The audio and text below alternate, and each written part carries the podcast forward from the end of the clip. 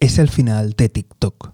Muy buenas, te doy la bienvenida al podcast del economista José García. Como siempre, seguimiento y like. Hoy hablamos de una noticia que podría suponer el final de TikTok, o al menos en Estados Unidos. Y es que verás, un comisario de Estados Unidos acaba de enviar una petición formal a Apple y Google para que retiren la app de su tienda de aplicación. Esto es como consecuencia de las últimas filtraciones y escándalos que afectan a la plataforma por compartir información de usuarios de Estados Unidos con su filial China y por ende con el gobierno. ¿Crees que esto puede significar el final de la plataforma? ¿Crees que Apple y Google cumplirán con el requerimiento? Ya sabes que tienes los comentarios a tu disposición. Desde aquí estaremos muy atentos y si no te quieres perder nada, seguimiento y like. Nos vemos aquí en el podcast del economista José García.